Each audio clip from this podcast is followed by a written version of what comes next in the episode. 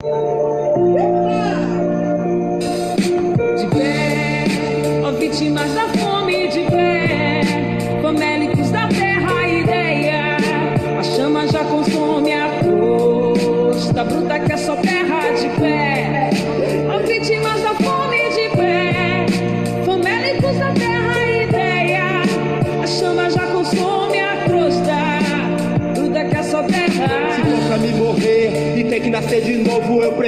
novamente o que eu sou. Por isso eu vou escrever na minha própria história. Entre pedras e espinhos que no caminho rola. No núcleo do meu crânio, algo me perturba. Meu coração em conexão com meus olhos me diz: Vai a luta, pois teu povo é pobre e sofre. Se comover, qualquer um se comove, então mova-se. Pra ver se a coisa muda. A arte pela arte, pra nós é surdo e muda, não. Não fede, não cheira.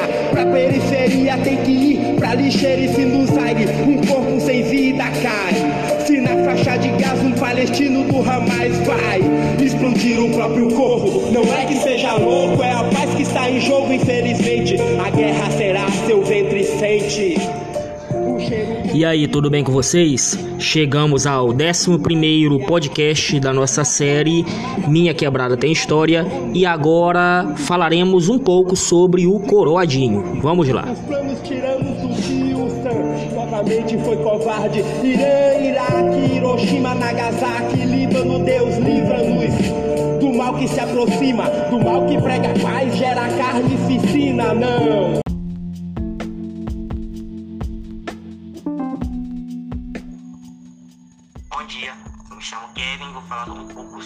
surgimento do bairro do Coroadinho, a origem, como ele surgiu. O bairro do Coroadinho surgiu de modo mais notável no cenário ludovicense na década de 1980, quando pessoas vindas do interior do estado do Maranhão e de outras ocupações dentro de São Luís resolveram se, se instalar às beiras do rio Bicas e ali fixar moradia. Esta ocupação gerará uma disputa judicial pelas terras ocupadas e, mesmo com decisão favorável para os moradores, não livrará a população do esquecimento e da ausência do Estado nesta região. O processo de ocupação desse bairro aconteceu em março de 1977. As- a- antes disso, só havia alguns poucos moradores que usavam as terras para pequenas plantações e começaram a viver ali a partir de 1940, vindos do interior de outros estados. Até aquele momento era chamada simplesmente ciclo do caboclo.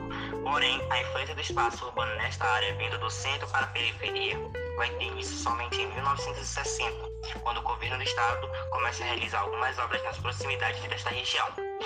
E é somente na década de 1980 que vai começar a ocorrer a ocupação em massa das terras do Coroadinho, a partir da imigração de moradores que haviam se instalado anteriormente em outra área, chamada de Coroado, e que fica nas proximidades. Esta ocupação, Coroado, chamada assim por causa do nome fictício de uma vila da novela Irmãos Coragem, que foi exibida pela Rede Globo no início dos anos de 1970. Assim, o nome Coroadinho foi escolhido exatamente pela proximidade territorial das duas ocupações, onde a primeira passou a ser conhecida como Coroado Grande e a mais nova Coroadinho. O nome que permaneceu até os dias atuais. Logo após o início do processo de ocupação, o suposto proprietário, Sandoval Silva Pimenta, apresentou documentos que, segundo ele, atestavam ser de sua propriedade aquela área que estava sendo ocupada, e com este argumento, começou a vender lotes, terras ocupadas, como se fosse proprietário legítimo, inclusive ignorando a presença daqueles que já estavam ocupando a terra. Isso também aconteceu com um lote que estava sendo ocupada pela senhora Maria de Nazaré, e com este motivo, o caso desencadeou uma ação judicial que se arrastou por cinco anos, onde Maria de Nazaré, representando mais de 30 mil famílias ocupantes daquela área, pediu que o tribunal declarasse ilegítimo o direito do senhor Sandoval Pimenta e desse a posse aos moradores.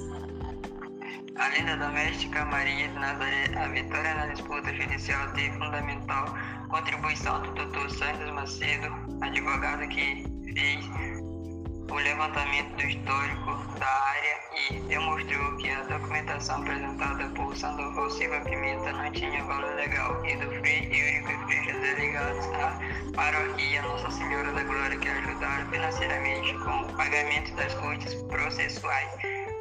Finalmente, no dia 22 de fevereiro de 1984, a segunda Câmara Civil do Tribunal de Justiça do Maranhão deu ganho de causa para os moradores, confirmando que a documentação apresentada pelo suposto proprietário não tinha nenhum valor legal, foco do 2011. Mas... Neste embate judicial pelas terras, houve muitos confrontos de moradores com a polícia, ora atuando por ordem do Estado com uso de força legítima, ora atuando em nome de interesses privados de terceiros, estendendo-se muitas vezes no uso da força, permitindo violência contra a população. De qualquer modo, daquele momento em diante, o bairro começou a crescer em número populacional e, consequentemente, seu perímetro inicial seguiu sendo ampliado paulatinamente.